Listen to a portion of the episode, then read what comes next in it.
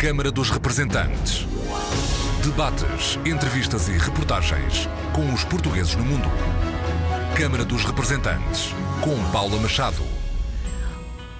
Olá, bem-vindos a esta edição do Câmara dos Representantes. Hoje, de Viana do Castelo para o Mundo, segundo encontro de investidores da diáspora. Conhecer para investir é o lema desta segunda edição, à semelhança da primeira, o ano passado, em Sintra. Mais de 400 representantes de micro e pequenas empresas das comunidades de 36 países, representando os cinco continentes, vão estar aqui no Forte de Santiago da Barra, em Viana do Castelo. Uma iniciativa da Secretaria de Estado das Comunidades Portuguesas, este ano com a organização, como é óbvio, da Câmara Municipal de Viana do Castelo.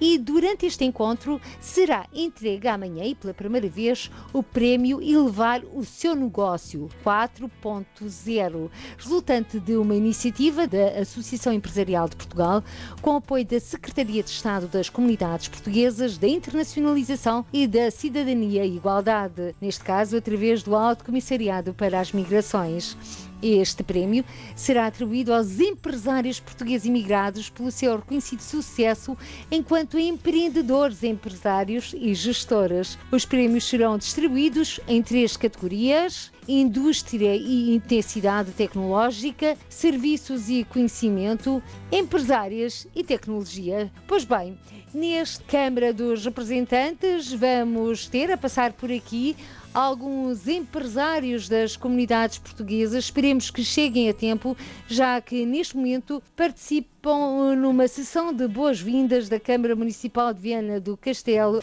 E vamos começar com a palavra ao mentor deste projeto, o secretário de Estado das Comunidades Portuguesas, José Luís Carneiro. Fique por aí.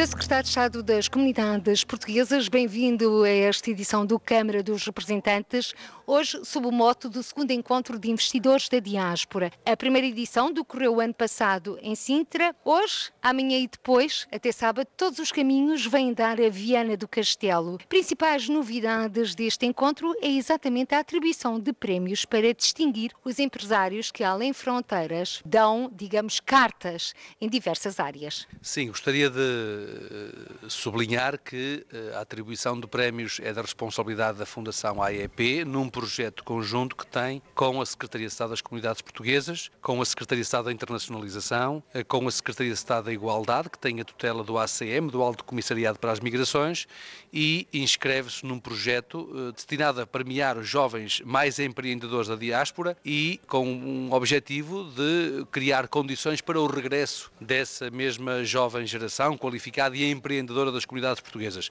E foi possível eh, conjugar esforços para que neste encontro pudesse eh, ser entregue esse prémio aos jovens mais empreendedores numa seleção feita pela própria Fundação AEP e pelo Sr. Engenheiro Nunes de Almeida, que também estará connosco neste evento. Diria que, além disso, nós este ano temos também eh, algumas inovações, nomeadamente na programação. Em primeiro lugar, há um envolvimento muito maior eh, das autarquias, elas próprias se envolveram mais neste evento, na medida em que, a partir do primeiro, tiveram uma noção muito clara de que há um potencial imenso a explorar nas relações com os investidores da diáspora e na criação de condições para que os investidores investidores da diáspora aqui possam investir em Portugal. E há também, pela primeira vez, já um núcleo uh, relativamente significativo de micro e pequenos empresários destes territórios locais que veem neste encontro uma oportunidade de criar parcerias para internacionalizarem as suas uh, empresas e os seus investimentos. Nós temos aqui representante de 37 países, eh, estamos a falar de mais de 500 inscrições, eh, um grupo de cerca de 350 empresas e câmaras de comércio e eh, queria também sublinhar que há um envolvimento muito profundo do governo, estamos a falar de 10 membros do governo e 17 estruturas institucionais do Estado que aqui se encontram representados para, em diálogo com os investidores da diáspora, não apenas os homenagearmos, porque de facto estas pessoas merecem uma homenagem e um reconhecimento público das autoridades institucionais do seu país de origem, mas ao mesmo tempo também para lhes apresentar condições e incentivos eh, ao investimento. Além disso, este ano também entendemos criar uma ótica de redes. Há várias redes que interagem nestes objetivos. Desde logo, a rede das universidades e do, e do, ensino superior, as redes de estudantes e de investigadores portugueses no estrangeiro, temos a rede do Reino Unido e a rede da Alemanha aqui também representada, temos a rede da cooperação eh, territorial, regional e transfronteiriça, aqui representada nos governos regionais dos Açores, da Madeira e também da Galiza, e eh, das próprias estruturas de representação dos poderes regionais, das comunidades intermunicipais, à Comissão de Coordenação e Desenvolvimento da Região Norte. Porquê? Porque, de facto, quando falamos do investimento em Portugal, eh, ou da internacionalização do investimento no exterior, há um conjunto de atores de nível local, de nível regional e de nível nacional que têm que se articular, que têm que dialogar entre si para facilitar e para criar confiança àqueles que querem fazer do nosso país um país de investimento e de futuro. Daí o lema conhecer para investir. E tendo em conta o ano passado, que balanço é que podemos fazer? Nomeadamente o facto de estarem cá muitos investidores portugueses residentes em várias partes do mundo, foram feitos negócios em português. Sim, olha, devo dizer, quando cheguei à Austrália, na minha primeira visita, o primeiro encontro que tive foi com empresários portugueses eh, na Austrália e tive um primeiro contacto de um português que, me, que se me dirigiu, transmitindo-me que estava com um investimento de 60 milhões de euros na área metropolitana de Lisboa, no setor do imobiliário, e que esse investimento, que era feito em parceria com investidores uh, oriundos da China, tinha ocorrido em resultado do primeiro encontro uh, de investidores da diáspora em Sintra mas poderia dar outros exemplos. Estamos, nomeadamente, aqui num Conselho, em Viana do Castelo, onde temos muito investimento da diáspora, assim como no conjunto dos municípios do Alto Minho. A razão pela qual nós escolhemos esta região é uma região com muita imigração, nomeadamente a imigração para a Europa, mas também para os Estados Unidos da América. Há muito investimento aqui, por exemplo,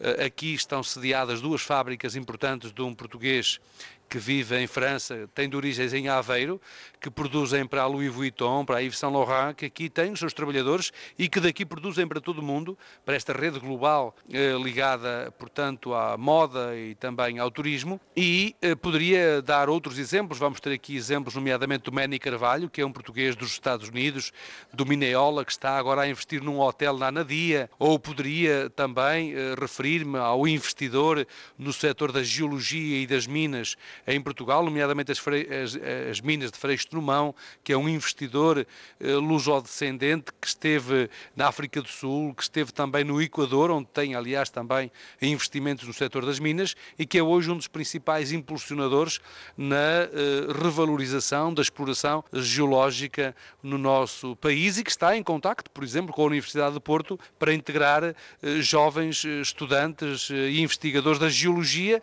nos próprios trabalhos que está a desenvolver desenvolver. Eu poderia continuar eh, incessantemente a dar exemplos, mas vamos ter aqui também depois um período, uma fase, em que são os investidores da diáspora que apresentam as suas empresas, contam a sua história de vida, porque são histórias de vida, de facto, que merecem ser conhecidas como uh, fontes inspiradoras para muitos que, por vezes, em Portugal se resignam às dificuldades e, portanto, são exemplos de vida extraordinários que aqui vão ser uh, apresentados e também exemplos de vida das empresas empresas que hoje, muitas delas, têm vida não apenas num único país, mas têm vida em vários países. São empresas eh, já eh, globais, muitas delas. E, portanto, vamos ter aqui esta oportunidade de conhecer, de contactar, de permitir a criação de conhecimento e, como disse, conhecerem-se uns aos outros, criando redes de ajuda, de entreajuda e de cooperação, porque no mundo globalizado, do ponto de vista económico e social como temos hoje, eh, a cooperação e a parceria são palavras-chave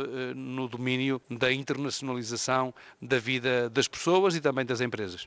E neste mundo cada vez mais global, essa internacionalização faz todo o sentido.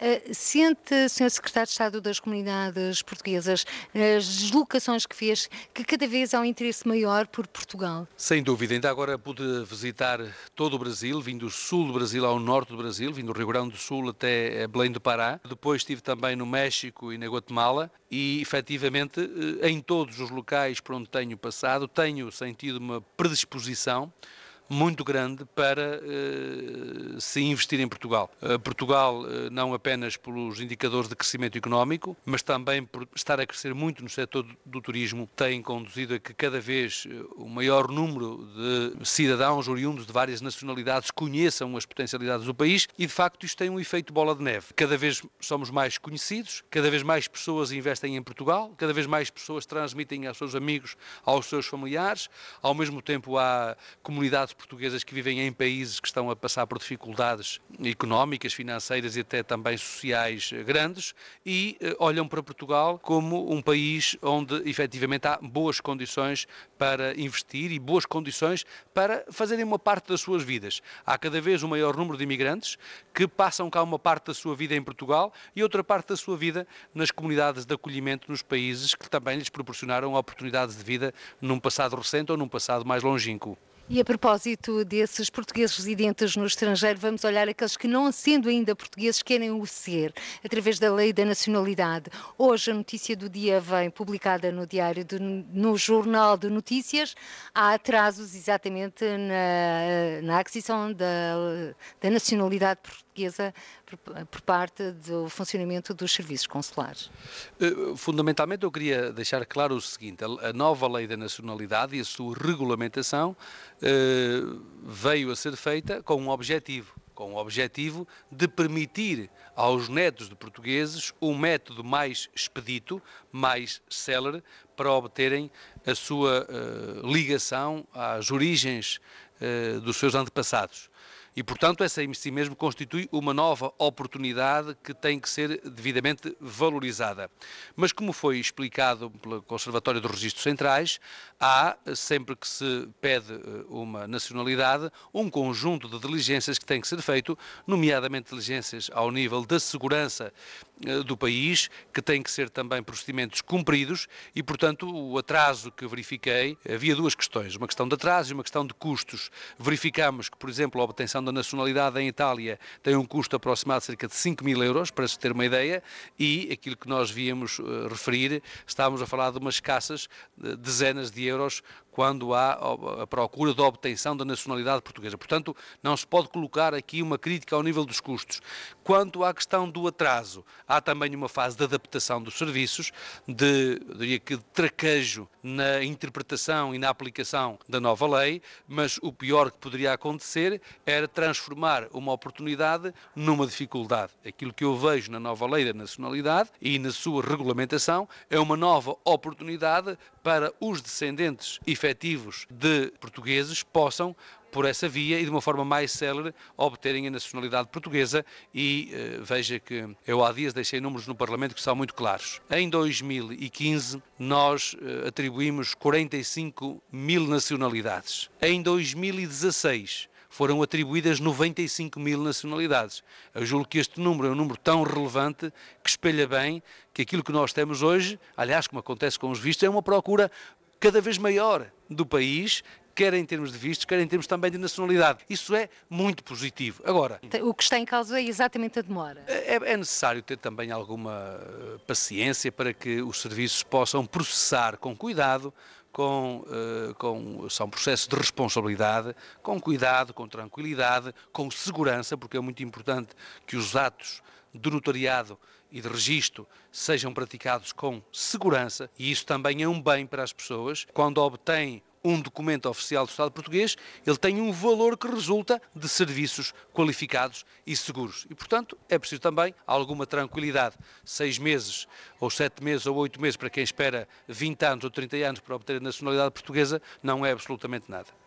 E agora, Sr. Secretário de Estado das Comunidades tem falado no reforço da rede consular, desde consulados de carreira, não estão previstos, mas sim a criação de consulados honorários e hoje, no arranque do segundo encontro de investidores da diáspora, uma boa nova. Temos presente neste encontro um cônsul honorário que vai exercer funções na Bélgica. Sim, trata-se de, de, um objetivo que tem eh, pelo menos dois anos de trabalho, de preparação desta nomeação e eh, sempre dissemos que queríamos reforçar as condições de trabalho dos serviços consulares e temos, como disse, já uma decisão tomada para reforçar o consulado honorário em Ghent e, portanto, que será uh, agora assumido por um titular que vai ser designado. Despachei esta semana esse processo para o seu ministro e, portanto, depois da obtenção da autorização do Ministério das Finanças, e eu diria que agora uh, trata-se apenas de marcar a inauguração deste, a abertura deste novo consulado honorário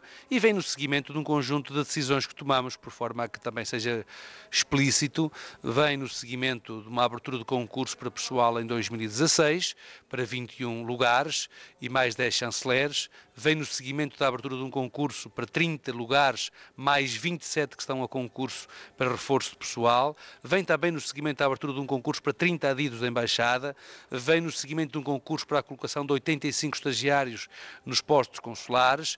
E eh, vem também no seguimento de uma deslocação que fiz há muito pouco tempo também ao Reino Unido para reforçar com mais sete funcionários os postos no Reino Unido. E também vem no seguimento de uma recente visita feita a São Paulo, neste caso a Santos, para transformar um consulado honorário num escritório consular, admitindo a possibilidade de passar de um funcionário de carreira para cinco funcionários de carreira em 2018. Portanto, há um conjunto de medidas concretas, objetivas, não são apenas intenções, são medidas concretas, objetivas, que estão em curso. E permita-me já agora que falamos de medidas objetivas, que também refira que concluímos na semana passada o processo técnico, um trabalho conjunto da Direção-Geral dos Assuntos Consulares das Comunidades Portuguesas, eh, COREP, e a Administração Eleitoral do Ministério da Administração Interna, concluímos o processo de articulação entre as inscrições automáticas no recenseamento no estrangeiro e o cruzamento com as comissões de recenseamento eleitoral. O que significa que vencemos, depois de um trabalho de dois anos e seis meses de uma forma muito meticulosa, vencemos um obstáculo e que foi o obstáculo que nos transmitia a ideia de que não era possível tecnicamente cumprir o recenseamento automático. E aquilo que nós transmitimos ao grupo de trabalho da Assembleia da República foi que temos todas as condições para que, se essa for a vontade da Assembleia da República, avançarmos já em 2018 com a concretização do recenseamento automático, tendo em vista produzir efeito para as próximas eleições legislativas de 2019. Muito obrigada, Sr. Secretário de Estado das Comunidades Portuguesas, Dr. José Luís Carneiro, por ter participado em direto nesta emissão aqui em Viana do Castelo, onde amanhã começa formalmente o segundo encontro de investidores da diáspora.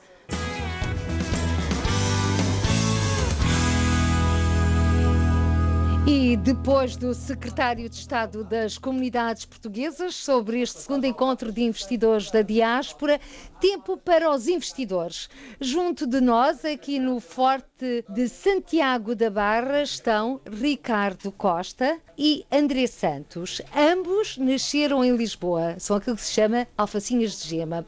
O Ricardo Costa vive há 17 anos na Alemanha. Disse adeus a Portugal com 21 anos, está em Colónia e é ali que é empresário. Fundou uma empresa de eventos. Olá, Ricardo, bem-vindo a esta edição do Câmara dos Representantes. Como é que nasceu esta ida para a Alemanha há 17 anos? Olá, boa noite, Paula. Nasceu um pouco como com aquele bichinho que os portugueses sempre tiveram, desde há muitos anos, de sair além fronteiras e conhecer o que é que está a, ver o que é que está a passar lá fora. E hum, esse bichinho atacou-me em 2000, quando fui para uma empresa portuguesa, na altura ainda, para a Nover, para a Expo 2000. E é, desde aí surgiram oportunidades e radiquei-me em Colónia, uh, onde fiquei até hoje.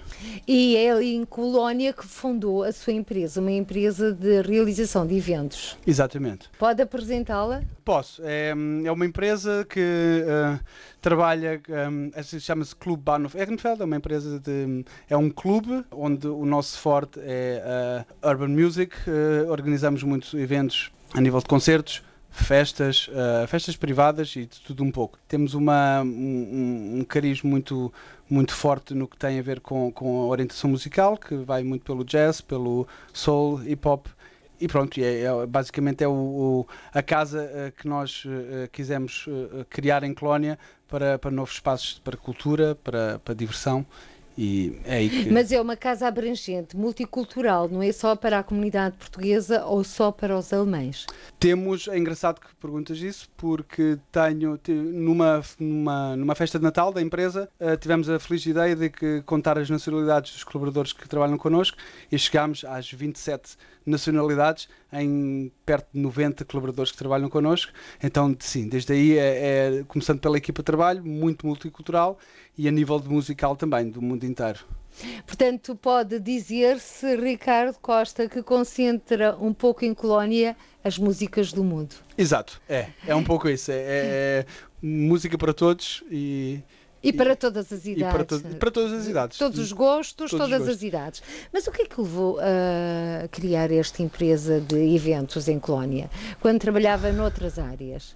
Foi um pouco a oportunidade que surgiu. Uh, eu conheci os meus dois sócios atuais, ambos metade chilenos, metade alemães. Numa festa? Uh, sim, basicamente foi. Numa festa latina. Uh, e como as coisas assim são, havia uma ideia, havia um, um, sonho de criar, como já disse, um espaço para cultura, um espaço para música uh, do mundo em Colónia e um, através dessa ideia uh, foram nascendo uh, pequenos projetos para um dos quais fui convidado para, para, participar juntamente com os meus sócios e, muito sinceramente no início nunca pensávamos que, que iríamos chegar onde chegamos hoje e, e foi, e foi há quanto tempo? Foi em 2000. Fizemos a inauguração do clube foi em 22 de maio de 2010 e. Portanto, estamos... tem sete anos. Sete anos e meio. Ou seja, fundou a empresa 10 anos depois de ter eh, ido Exato. para a Alemanha. Correto. Eh, quando emigrou, eh, se é que assim se pode dizer, levava algum projeto claro na bagagem? Sinceramente, não. Eu simplesmente saí para, para ver o que, é que se passava lá fora. Eu acho que sempre fui muito curioso, sempre adorei viajar, adoro viajar ainda hoje. E não, não, não sei como Aliás, projeto. o português é um povo de viajantes. Exato. E estou a falar disto convosco, e já lá vou porque é que estou a falar no plural, porque são jovens. É que o nosso outro convidado, o André Santos, também nasceu em Lisboa, vive em Manchester há oito anos e trabalha na área das tecnologias de informação. Olá, Olá. André Olá, Santos, como é que é viver em Manchester? Foi também a aventura ou foi, com, foi... porque Portugal não reunia condições para exercer aqui a sua área de trabalho? Sim, acho que no meu caso eu saí um bocado mais tarde que o Ricardo, na altura que o Ricardo se calhar não, o país não estava tão mal. E eu... Não estava? Diga. Não estava tão mal, não, é verdade. E eu saí mais um bocado por necessidade do que propriamente porque queria. Sempre achei que, que na minha área Portugal pagava muito mal. E confirmei cá fora que realmente é lá fora que é verdade, que Portugal paga muito mal aos informáticos. E eu Uh, foi... Qual é a média do ordenado de um informático em Portugal? Ou pelo menos na Em Portugal? Uh, eu, eu, conto aqui em, em, em mensalidades, portanto, um, em média ganham 850 euros um, um informático. Aquilo que eu faço lá fora. E eu lá fora ganho o dobro, pelo menos. Mas o custo de vida também é mais alto, não, ou não? Não, comparado com Lisboa, eu, eu consigo ter um custo de vida inferior onde eu moro. Em Manchester. Sim, sim, sim, sim. Destino também preferencial de muitos portugueses nos últimos tempos. E cada vez mais. Eh, já são milhares, já são milhares lá. Eu, pelo menos, estou, estou associado a uma, a uma página do Facebook e, que é Portugueses de Manchester e são, são milhares já, são muitos mesmo. E como é que é viver estes tempos no Reino Unido com o Brexit a bater à porta? Uh, para mim é normal, porque eu já estou muitos anos e não tenho duas filhas lá, são inglesas, nasceram lá, portanto. Já tem o cartão de faço... residência? Sim, a mim não podem fazer nada, digamos assim. Se mandarem embora, e, e a muitos que eu conheço, a economia vai abaixo, porque empréstimos de casas, empréstimos de carros, o próprio trabalho que nós temos é muita gente, muita gente a trabalhar e, e se eles mandam as pessoas embora não, não têm mão de obra para, para, para nos substituir. Um, nós, portugueses e polacos e todo, todo, todo... Portanto, o, neste caso, o André Santos está tranquilo, mas sente Sim. que pessoas com quem priva diariamente uh, sente alguma intranquilidade? Uh, sim, e, e, sim porque todos são mal informados, são mal informados e acho que devia haver mais informação. Aliás, muita coisa também ainda não sabe o que é que vai acontecer, não é? Mas uh, acho que são mal informados e as pessoas têm que raciocinar um bocado e eles não nos vão expulsar dali sem mais nem menos, não é? Isso, sei lá, acontecia num, terceiro, num país de terceiro mundo ali, acho que não vai acontecer isso. Vamos dar um saltinho até a Alemanha ali ao Ricardo Costa. Ricardo, também viveu tempos turbulentos em terras germânicas. As mudanças, Angela Merkel, a luta também contra, luta entre aspas, não é? A má vontade contra os imigrantes. Como é que estamos a esse nível? Ah, a pergunta é, é meticulosa. Uh, realmente a Alemanha vive tempos conturbados a nível político. Um, alternativa para a Alemanha, a AfD, este, esse partido que foi criado recentemente, em 2011, um, trouxe uma, uma certa instabilidade à, à, à vida política que, que, se vivia na Alemanha, que sempre, se, sempre ficou muito pelo, pelo SPD, do Scholz e pela, pela Merkel.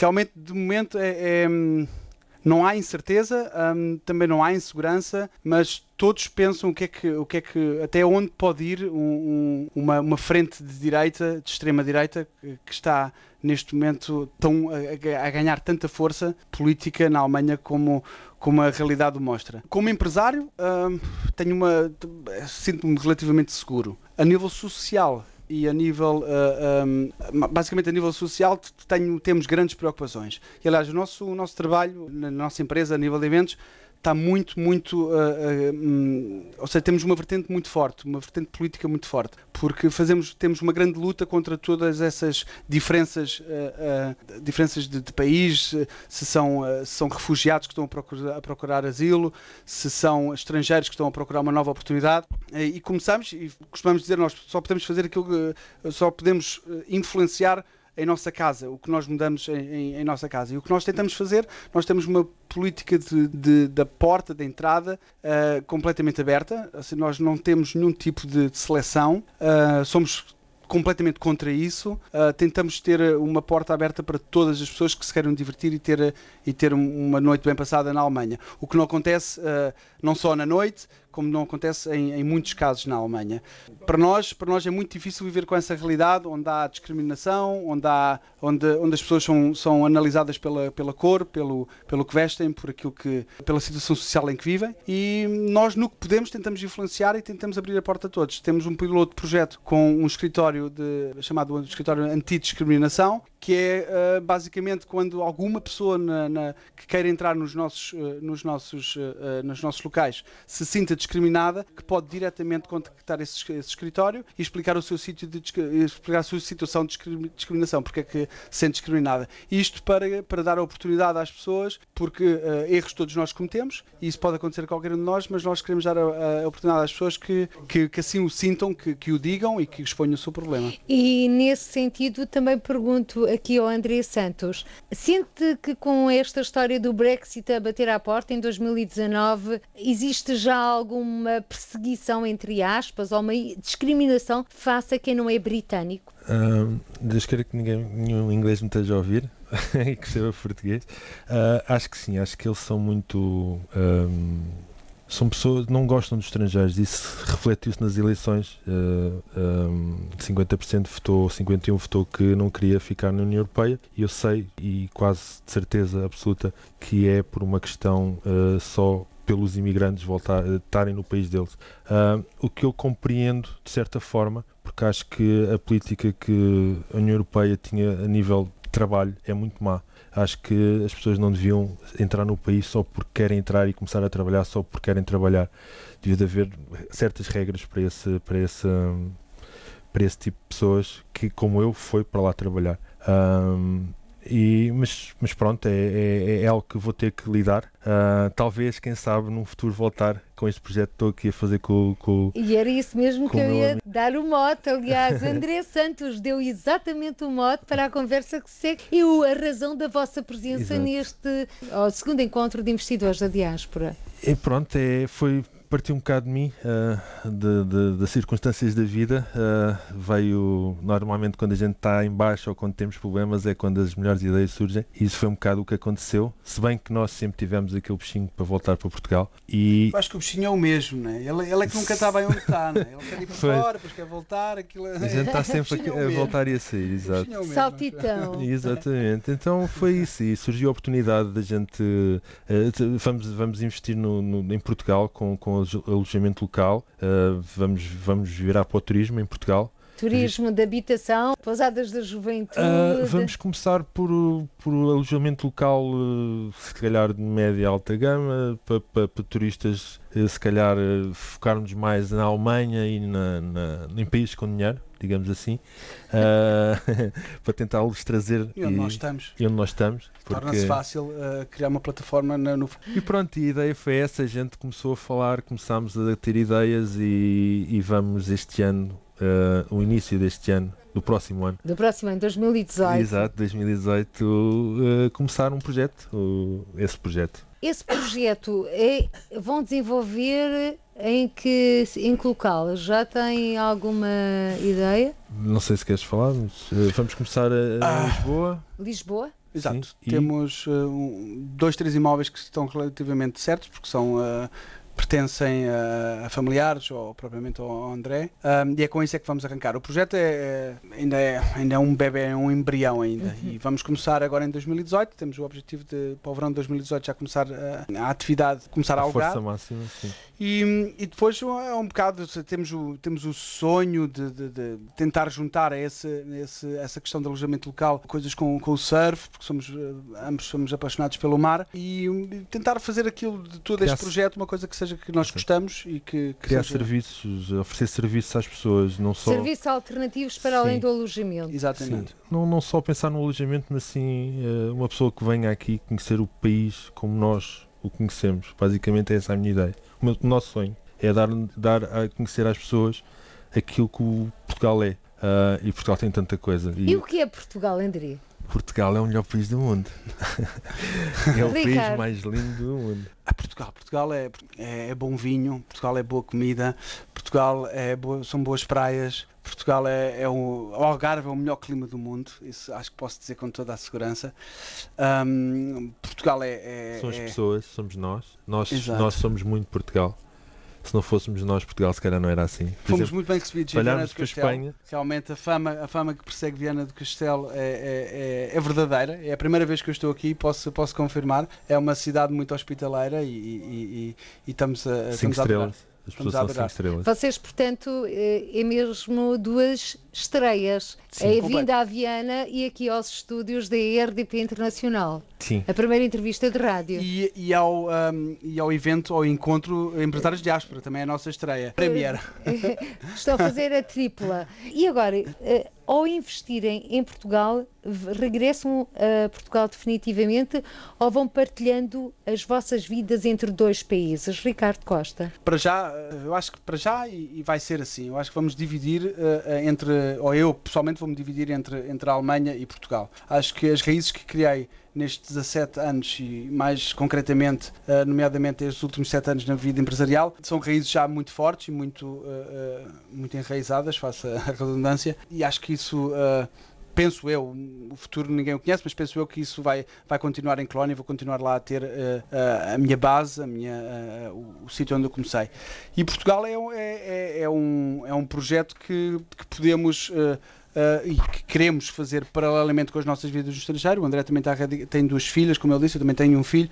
Eu acho que isso são tudo situações, principalmente as familiares, que nos vão obrigar sempre a, a, a, ora, a, a mim, vão-me obrigar a estar em, em Colónia. E a pensar muito bem no, que, no próximo passo, não é? porque eu não posso sair só de um sítio neste momento porque quero. Existem outras pessoas que dependem de mim, mas, mas quem me dera, quem me dera, gostava imenso de voltar. Uh, se o país me permitir e se, se a vida familiar o também permitir, sim, gostava muito de voltar. No meu caso. Eu, eu acho que eu já me sinto um bocadinho colonês, eu tenho que És dizer. um bocado alemão. Eu adoro aquela cerveja.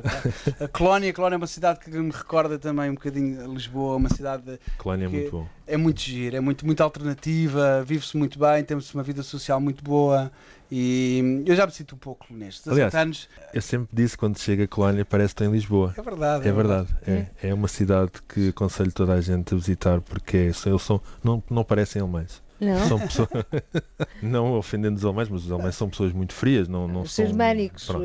Não, não mas os dizer... britânicos também são muito british. Sim, mas o alemão, mesmo quando bebe, não é muito dado. O, britânico, quando bebe, já é o nosso irmão. É, é... diferente, é um bocadinho diferente.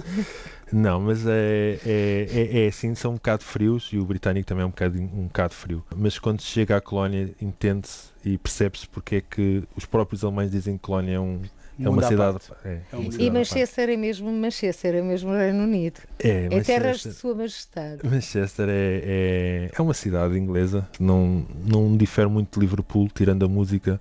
Liverpool, sim, é uma cidade muito bonita. Quem gosta de música. Uh, e com, com, o Rio e com, com, com aqueles. Mas pronto, foi Manchester que o André Santos sim, foi parar. Sim, foi. Agora pergunto-vos: Neste e vosso projeto de investir em Portugal, vão candidatar-se a alguns dos fundos que existem através do Portugal 2020 para portugueses residentes no estrangeiro? Esse é o nosso objetivo, é exatamente é por isso é que nós estamos, uh, vamos participar amanhã, uh, a partir da manhã neste encontro de diáspora, é exatamente para, para, para sabermos para, uh, o, que é que, o que é que está ao, ao, ao nosso alcance. Ao, ao, alcance e o que é que, o que são as ofertas do Governo e do Estado, que há interesse que, que há interesse que os empresários venham de fora para investir aqui em Portugal, sabemos que há, agora queremos saber as condições. Somos, é, o projeto é muito novo ainda e, e, acho que amanhã vai ser, vai ser um dia muito importante para nós, porque vamos, eh, vai ser um, um dia basicamente de input, vamos tentar absorver o máximo possível, de saber quais são os projetos que, estão, que, que há, o que é que há aí para nós podermos aproveitar e, e nos lançarmos o mais rápido possível. Pedir conselhos, pedir uh, informar-nos, uh, saber. Conhecer, basicamente. Criar redes de partilha Sim, de informação. Criar. E hoje já tivemos um, uma pequena amostra e, e para mim foi, foi espetacular porque não estava à espera de de um feedback, de um, de um input, como o Ricardo disse, tão bom. Foi Mas está a referir-se a alguma situação concreta? As pessoas que conhecemos hoje, é? é? engraçado que as pessoas, todo, todos temos o mesmo, o mesmo golo, né? Ok, é investir, é, é, é, é ganhar dinheiro, entre aspas, mas eh, no fundo é, é fazer algo que todos gostamos. Eh, no nosso caso é, é vir para Portugal, fazer o negócio, fazer aquilo que gostamos mas todos com quem nós falamos hoje é, partilham uma filosofia de, de a filosofia é igual. é, uhum. faz, é, é, fazer o que gostam. E isso isso é bom isso é bom. Agora, a pergunta para ambos, porque estamos a conversar em português e em português nos entendemos, ambos têm filhos, eles falam português? E começo por si, Ricardo Costa. Como eu, é que estamos hoje, de língua portuguesa? Eu, eu hoje eu estava a contar ao André, um, hoje o Martim disse-me, papá, avião, e eu disse-lhe sim, o papá hoje vai a Portugal. O Martim também. Eu disse-lhe, não, tu hoje não vais. E ele chorou, ele chorou, foi, foi, foi, foi muito giro. Não, meu filho fala português. Meu filho, meu filho é, é, nasceu, nasceu na Alemanha, mas ele fala fala ambas as línguas. E a língua em casa é em português. É Convém dizer Andressa. que o Martim tem, tem? dois anos e quatro meses. Nós, era isso que faltava. Pronto. Agora as filhas do Andrés. As minhas filhas, uma a Kyla tem quatro aninhos e a Chloe tem sete. Vai fazer sete agora, dia, dia 14 de janeiro. Portanto, a, a Chloe já fala muito. Uh, e eu só falo português com a Chloe e com a também mas com a é um bocado mais, dif mais difícil porque ela ainda está a aprender a falar. Começou há, o ano passado ou há dois anos a falar normalmente, não, é? não dizer só aquelas palavrinhas. Então é um bocado difícil dizer-lhe, tem que traduzir, tem que lhe dizer telemóvel, phone, ou telefone, phone, ou uh, tem que dizer as duas palavras, mas eu recuso-me a falar. Estamos na era do bilinguismo. Sim, e é uma porta para elas e para eles, para, para o Martim, para as minhas filhas, para, para todos. Uma mais-valia para todos. Claro, claro, cada vez mais o mundo é, é, é, é muito pequeno E, e é eles... quase um prato de sopa, há mesmo quem diga isso. Exato, exato. Aliás, diga. até lhe posso dizer, eh, o meu primeiro trabalho, eu trabalhei no Barclays, em, em Inglaterra, e, e, foi graças à língua portuguesa, porque eu só tive aquele trabalho porque falava português. É engraçado. Só, e, e, e isso é engraçado porque eu só percebi a força da nossa língua quando eu fui para o estrangeiro.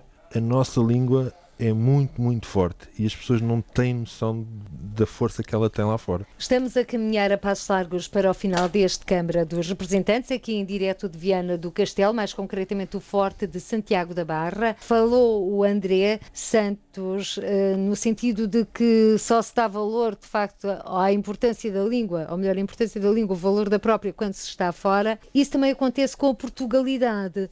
Quando se passa a fronteira, sentimos mais o 10 de junho. Sim ou não? Ricardo Costa, porque é o homem das festas, e o 10 de junho é sempre o dia das festas dos portugueses no mundo. Dia de Portugal de Camões e das comunidades portuguesas. Eu, a partir de 2000, comecei a adorar a travessia para Cacilhas. É verdade, é verdade. Assim, nós começamos a adorar, a adorar as coisas quando, quando sentimos falta delas. Eu acho que isso é, um, é, é humano, ou seja, não é bom, não é mau, não há que valorizar. Mas sim, é verdade, quando nós estamos lá fora, acabamos por ter um sentimento um, mais forte daquilo e acabamos por nos aperceber de, de muitas qualidades, de, não só da língua, do país Futebol. e tudo mais. E, e da comida da nossa mãe, não é? Não vamos esquecer da comida da nossa mãe, que é da o que nós, em primeiro lugar, sentimos falta, é da comida da nossa mãe. É verdade, futebol. Vamos falar de futebol. Não, não, não podemos, temos tempo para não falar temos de futebol. mesmo tempo para falar de futebol. Ambos são de Lisboa. Ricardo Costa vive há 17 anos na Alemanha, mais concretamente em Colónia. André Santos vive há 8 anos em Manchester, no Reino Unido, onde exerce uh, profissão na área das tecnologias de informação. Já o Ricardo Costa é proprietário de uma empresa de realização de eventos. Há pouco falamos de Portugal. Portugal não se explica, pode dizer-se, sente-se. Aliás, e isto porquê? Porque falou de futebol. É exatamente uma das frases que se encontra nos porta-chaves de alguns clubes portugueses. Uh, estão contentes com o futebol português além fronteiras e cá? Ou nem por isso? Ambos são de Lisboa, por isso faço a pergunta, não é? Porque deduzo que é ambos sempre... tenham uma preferência por algum sim, clube. Sim, somos ambos do Sporting. É sempre Clube uma oportunidade. Portugal. Sporting Clube Portugal. Sporting Clube Portugal. É sempre uma, uma grande oportunidade quando, quando o Sporting, e até o Benfica, mas uh, basicamente mais o Sporting, porque é lógico que, que, é o nosso clube, para, para sair e para, para conviver mais com a língua portuguesa. Então, uh, uh, invariavelmente todos os anos uh, saímos pela Europa fora, atrás do nosso Sporting Clube Portugal e atrás da seleção, fomos até Estocolmo ver aqueles, aquele atrico Então para o ano vão à Rússia. Eu estou a dizer que não, mas eu acho que sim. Não sei, vamos ver. Na, à, à França fomos aos três jogos do, do, do, do, grupo, do, grupo, acompanhámos a seleção, fomos, uh, costumamos acompanhar futebol. Tivemos vida de imigrante mesmo. Bom, por esse mundo fora, muito obrigada a ambos, Obrigado Ricardo Costa e também Adresse Santos. Hoje, os nossos convidados do Câmara dos Representantes, em que falamos também com o Secretário de Estado das Comunidades Portuguesas, José Luís Carneiro. Conversas a propósito do segundo encontro de investidores da diáspora. Por hoje ficamos por aqui. Até ao próximo encontro. Seja feliz, fique bem, continue na companhia da RDP Internacional. Quero recordar que este programa aqui em direto de Viana do Castelo teve o apoio técnico, está aqui bem ao meu lado, do meu colega Alberto Cardoso e aí nos estúdios em Lisboa, João Bacalhau, aos comandos da emissão. Câmara dos Representantes. Debates, entrevistas e reportagens com os portugueses no mundo. Câmara dos Representantes, com Paula Machado.